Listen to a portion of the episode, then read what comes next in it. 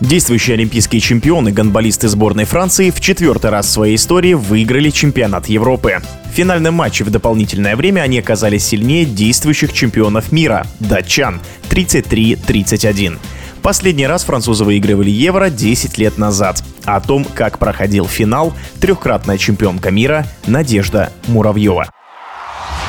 Если честно, для меня было объективно понятно, что французы должны выигрывать, потому что слишком уж уязвима команда датчан в плане игры Матиаса Гитцеля. Он себя проявил как бы, ну, в полной мере. Так не могу сказать, что французы в защите с ним справились. Но и тем не менее, игра в большей части от него идет. Есть там Микель Хансен, но он как бы последнее время больше в роли раздающих передачи. Он сделал несколько хороших бросков, но это как бы не то, на что можно положиться. У французов все-таки положиться на большее количество игроков можно, и они играли очень ярко и очень так остро атакующие. Помимо прочего, это сборная, которая которая была лучшая по количеству заброшенных мячей на этом чемпионате, поэтому, конечно, мои предпочтения в плане вот аналитики были за французами. Но, конечно, французы заставили удивиться, потому что есть такой игрок Дика Мэм, который забрасывал очень много, но вот в этой игре он забросил первый мяч, ну, чтобы вы понимали, только первый раз в дополнительное время, то есть на 56-й минуте случился его первый мяч, а на 57-й минуте второй. И, собственно, вот этого потенциала, который заложен в сборной Франции, который появился вообще, проявился позже, даже этого хватило, чтобы французы, собственно, свою победу победу оформили, она абсолютно закономерная и заслуженная. Поэтому, наверное, про Дикамэм хотела сказать отдельно. Ну и, конечно, про Андим. Я думаю, для этого игрока лучше чемпионатов не будет, потому что сначала это его феноменальный бросок, который вывел команду в споре со сборной Швеции в финал в итоге. Ну и такой же феноменальный решающий бросок он сделал на последних минутах, который был определяющим окончание, собственно, борьбы. Поэтому, наверное, Пранди и Дикамэм для меня два человека, которые, собственно, сотворили историю, но сделали это вот такими особенностями. Поэтому, конечно, интересно было за этим наблюдать, но до конца верила, что Франция выиграет, и, собственно, рада их победе. Поздравить не могу, не услышат, наверное, но если услышат, поздравляю.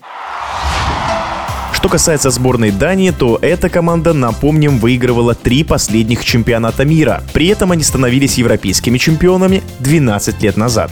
В нашем эфире была трехкратная чемпионка мира Надежда Муравьева.